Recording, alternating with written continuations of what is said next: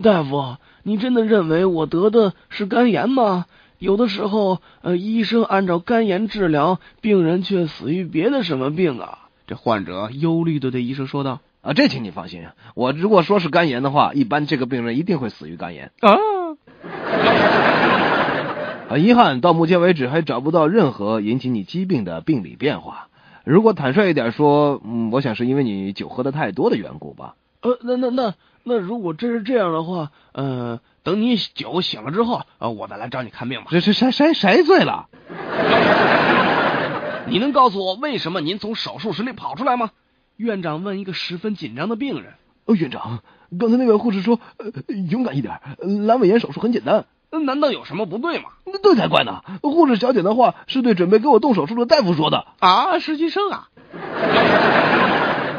有一位两岁的小男孩不慎吞下了一颗阿司匹林药片，妈妈急的是心神不安，不知道阿司匹林对这么一个年幼的孩子会有什么副作用，就打电话给孩子的祖母。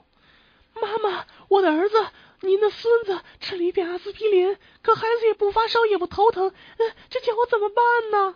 饱经风霜的祖母对着电话筒大喊道：“哎呀，你这个笨蛋呐，想什么办法让孩子头疼发烧不就得了？你这谁笨呢？这是。”